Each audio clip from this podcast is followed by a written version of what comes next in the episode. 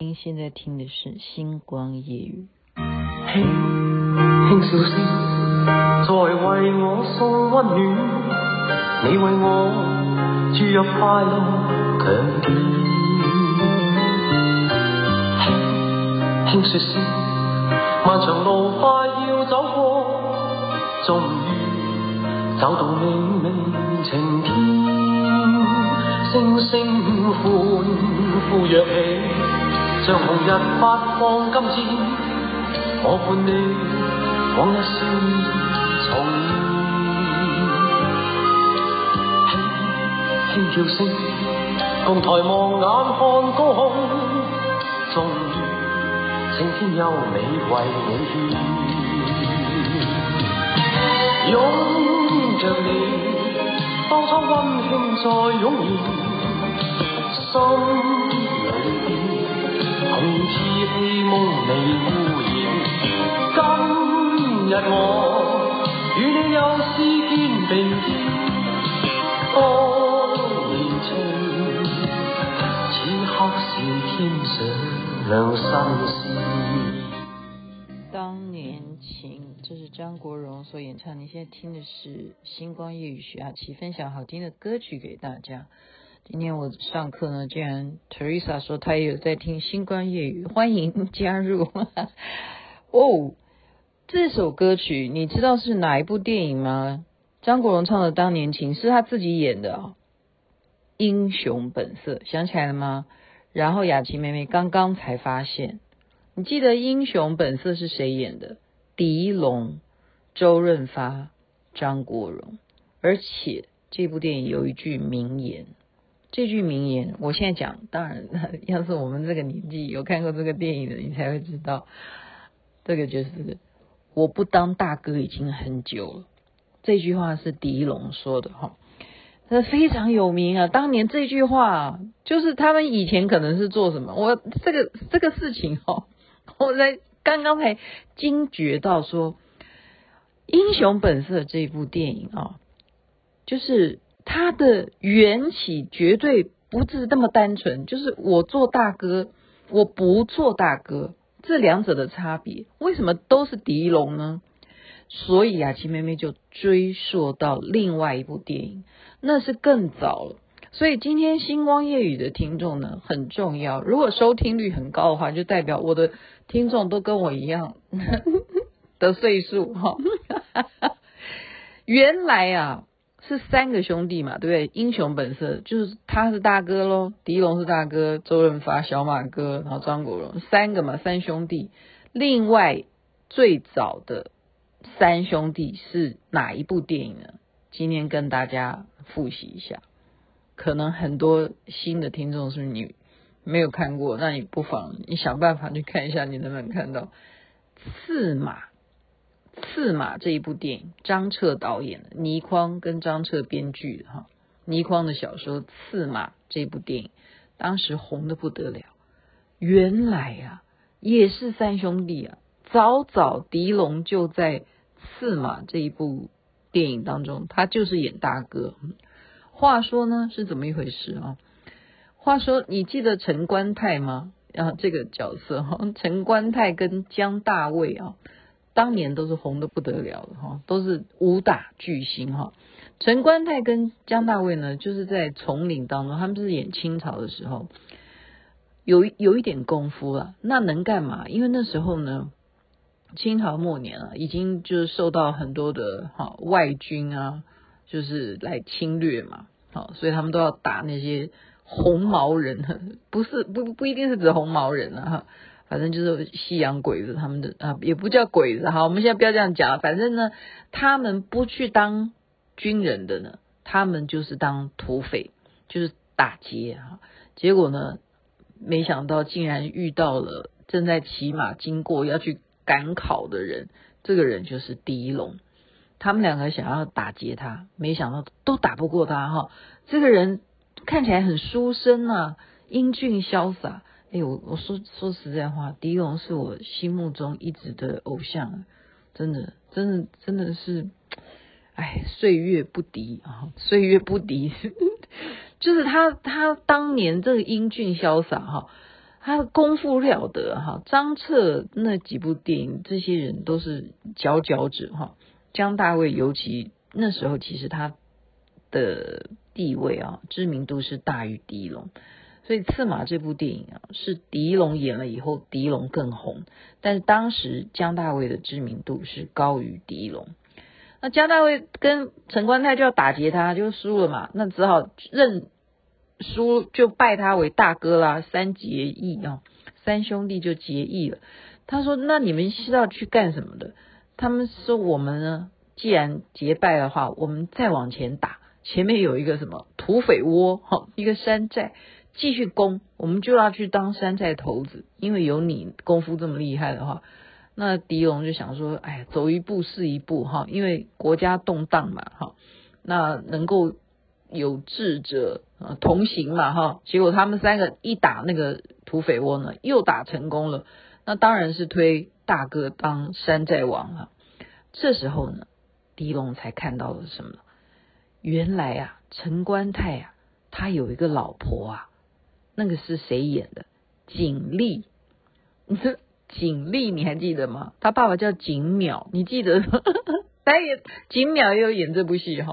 好，景丽哇，真的美得不不得了哈。那景丽呢，就看到哇，怎么以前都不知道你你本来都跟姜太尉在一起，怎么陈官泰又多认了一个大哥啊？然后这个大哥看起来玉树临风，对不对？然后功夫又好，就可以管这个寨子啊，当头头，当大大大头目了哈，就对他很崇拜啊。啊女人都是这样子啊，女人都这样吗？哎，也不能这样子说了，几乎了哈，多半了哈，多半嘛，好了，就部分，就是会崇拜长得潇洒又有学问啊，然后呢，功夫了得。对不对？然后又是一个团体当中的领袖，这是都是会令女性，对不对？另眼相看嘛，哈。那这时候呢，他这个好，就是怎么讲呢？不小心了哈，就是受伤了啦，好，就是第一龙嘛，不小心就是在练武的时候受伤哈。那他们因为剿匪哈，就不是剿匪啊，就是。呃，在这个山寨呢，就是都打劫啊什么的都成功嘛，他们当土匪都成功啊。那这个陈官泰啊就不争气啊，其实这就是给给人家机会啦哈，就跑到秦淮河去吃吃喝玩乐啦哈。我讲难听一点，就是去找别的那些啊风流的地方去风流了。那么这时候。姜大卫陪跟着他一起去啊，去玩嘛，然后就是觉得我们打胜仗，然后我们都成功了，我们就去玩。秦淮河很很多风情哈，就去留下谁一个人在这个土匪窝，就是狄龙啊，因为他不是受伤吗？人家被被刀刺了哈，受伤了。这时候呢，他在河边啊，那个小溪旁啊。啊，那个山水很漂亮啊，那个小溪啊也不会很深啊，水不深的哈。那因为夏天，我不知道是不是夏天啊，因为他肩膀受伤嘛，他衣服当然就是不能穿的很完全啊，已经快好了哈。然后呢，这个警力啊就亲自拿药就过来给他上药。那这时候狄龙正在看书，哇，这个画面你有没有觉得看起来真的是赏心悦目？就是男的很英俊的，这样坐在石头上，然后披着一件薄衫哈，然后肌肉 muscle 哈，六块肌什么，然后脸庞又是长得英俊嘛，然后女的就过来给他换药，然后就问说，你在看什么书？他说我准备要进京去考试，希望呢我能够中举。这样子呢，我将来才能够再对不对？再高升呐！我中举了，我就可以当官呐！我可才可以做做一番大事业啊！那这女的听完以后更更是崇拜了哈，帮她上药就上的不小心呢，就整个就发抖哈，结果她就不小心就掉到水水里头，男的当然就要跳到水里头去救她，大家有没有觉得我在形容这些画面的时候，我自己都有点害羞哈？就只是这样子啦哈。其实古时候的电影哈，勾扎一集的电影呢，他不会演的太太那个浮夸哈。可是这样就够了，你就看懂了哈。男的还要跳下去，那水根本我刚才已经讲说很浅了，都不会淹死人的，还有什么好要去也跟着自己跳下去呢？啊，这时候就有机会啊，你就扶他一把，然后这时候就，哦，谢谢大哥，就抱起来了嘛，就抱抱抱抱而已哈，只有抱抱而已。我跟你说哈，刺马这部电影，我说实在的，以前我是眷村的，我们在眷村都看过的，可是那时候我年纪太小，哪里懂？我们只认识。这两个人啊，哦，一个叫姜大卫，一个叫狄龙，因为当时他们两个就是哥俩好还是什么，反正只要有电影就是他们两个演，我就小孩子了，而而且啊，我在眷村，我我哥哥比较厉害哈，我都跟在后面屁股后面玩那些骑马打仗，我根本不知道这个剧情。后来长大一点，他又重演的时候啊。我再去看的时候，那个感觉就比较不一样，就比较看得懂。哈，小时候那个时候，妹妹真的是妹妹，雅琪妹妹看不懂这有什么东西哈。那他就是一个情愫嘛，哈，他马上就说我要走了。这个大哥呢，狄龙就说我要离开你们兄弟，我要进京赶考。他们兄弟俩都觉得啊，江大卫说你有这么急吗？对，就是这么急。然后这时候呢，景丽就哭了哈，我说我敬大哥一杯，因为没想到我刚刚才跟你表达我的情意，你就要走了哈。然后这时候江大卫就看出来怪怪，这个大嫂怎么怪怪的哈？为什么大哥今天要走？你哭的比别人都是伤心哈？那这时候呢，就说好拜拜，那你去多久？那这就是两年后的事了哈。两年后呢，他真的来报喜。就送信送给这个山寨里头了，就告诉这两兄弟说他已经啊当上湘军的这个一个官了哈，湘啊就是那个湖南的那个湘的意思哈，然后呢就叫他们全部都可以来投靠他，就一起从军了哈，就不要在那边当土匪，就是做一番大事业，就是有承诺。将来他有过到好日子的话，一定会让兄弟们都跟着一起过好日子。哎，可是他很奇怪哈，就是呃，就是当他们入入城的时候，要跟他会合的时候，他没有亲自来接待他们，他只是派两个副将来接他们，而且还禁止说你们不要全部都一下子都进到京城里。他们说为什么？他说因为你们都是土匪啦，哈，没有这样讲了。其实意思就是说这样子太嚣张了。因为呢，你要呃官名哈，声誉很重要啊，对不对？我以前到底是什么背景？这样你一下出来这些人，你们又没有受过什么军事训练，看起来到底是坏人还是什么东东哈？为什么会一下派这么多人来让你们都进来？所以让这两个兄弟心里不是很舒服了哈。那这时候他也就讲白了哈，他说我呢有上面的官还在看着我，我总是要有一些表现。那希望呢你们好好的在这边哈，就是开始改变你们的习性，你们就从军啊什么的。那这时候呢，哎，这个陈官泰啊还是不改他的个性哈，就是。刚立一点小功呢，他又跑去这个地方的哈游乐场所，我们讲风月场所，又去鬼混。这个时候，景丽啊，他本来没有被接进来，他就有机会单独来看狄龙了。结果发现狄龙正在画画，你知道他画什么东西？他就在画那个山水画的那个。山水是什么？就是那一条小溪呀、啊，他跌进去，两个人他去救他的那个溪水的那幅画，然后这个女的就看懂了，就说：原来你并没有这两年，你还是好也没有结婚，原来你还是想着我的。然后他就握住他的手，这个时候两个人就怎么样？你就等点点点点点点。嗯，对，电影当然有演，但是我只能讲点点点点点。好，那很奇怪了，所以江大卫呢就觉得刚好哈，他没有继续留在那个风月场所，他提前回来，他就在凌晨呢。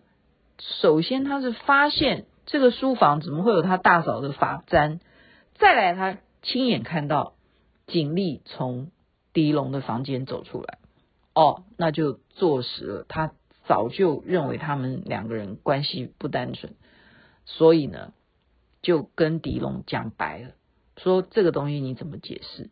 然后狄龙就哦，一方面早就已经，呃，就是人家打小报告嘛，说陈官泰啊，什么事都不做啊，一天到晚去跑风月场所啊，这样有破坏军纪嘛，所以狄龙呢就已经派一些人呢叫他啊、你去帮我讨伐，嗯、去淮北去打仗去，去抗军哈。结果陈官泰跟一票人好像要去打仗，其实是被那一票人给杀了哈。所以江大卫就是要报仇，他就是要来什么？要告诉狄龙说，你的跟我大二嫂哈，你跟我二嫂的事情我都知道，而且你杀了陈官泰，我也都知道。你做了好事，你这这还，我今天就是我等你等着吧哈，所以他就真的就是想尽办法，就利用狄龙呢，他在某一个场合，其实他就是官呐、啊，他是要去打仗的将军之类的哈，没想到就是在这样子行刺他，真的是真的给他狠狠的一刀，但是狄龙认为他是男子汉，所以他就。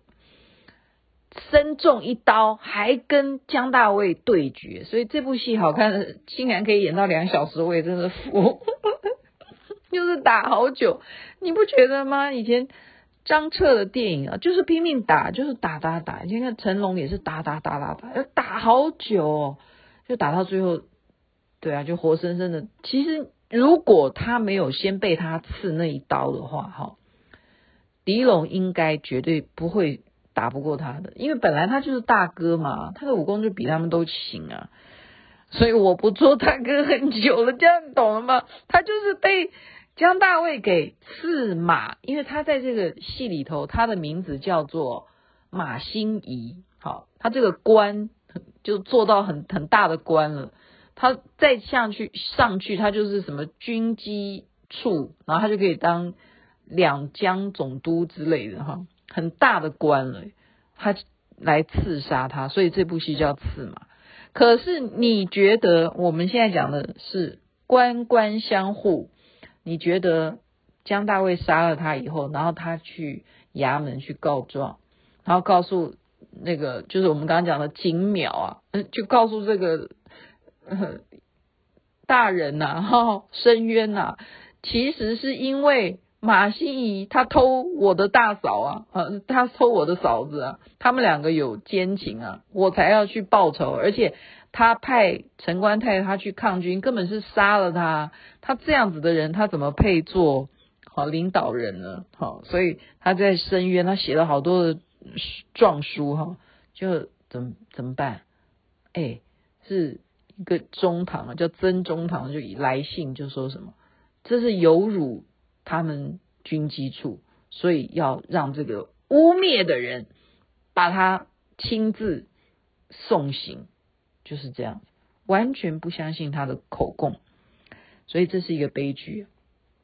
就是警力最后就是看到江大卫怎么被好狄龙的手下，就是这手下同样也是去杀陈官泰哈，就是还。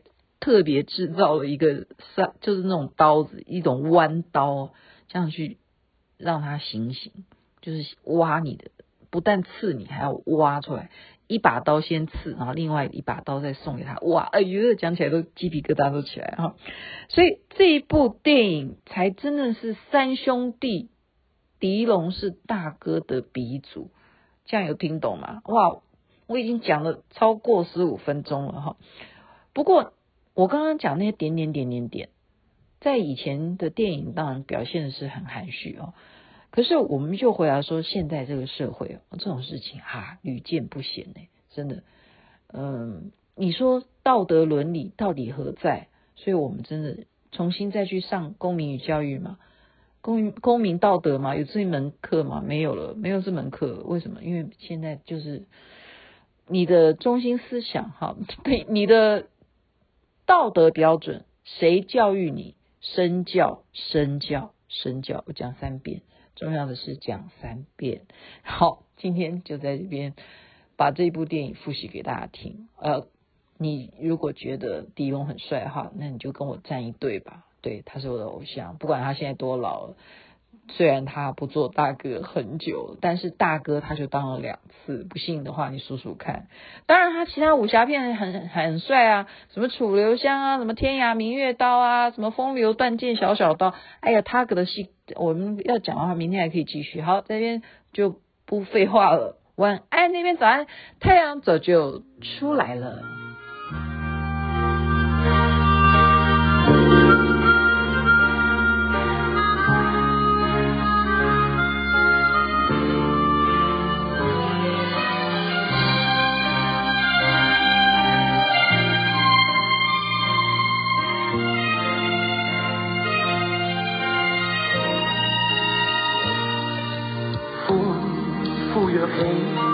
像红日发放金箭，我伴你往日笑面重现。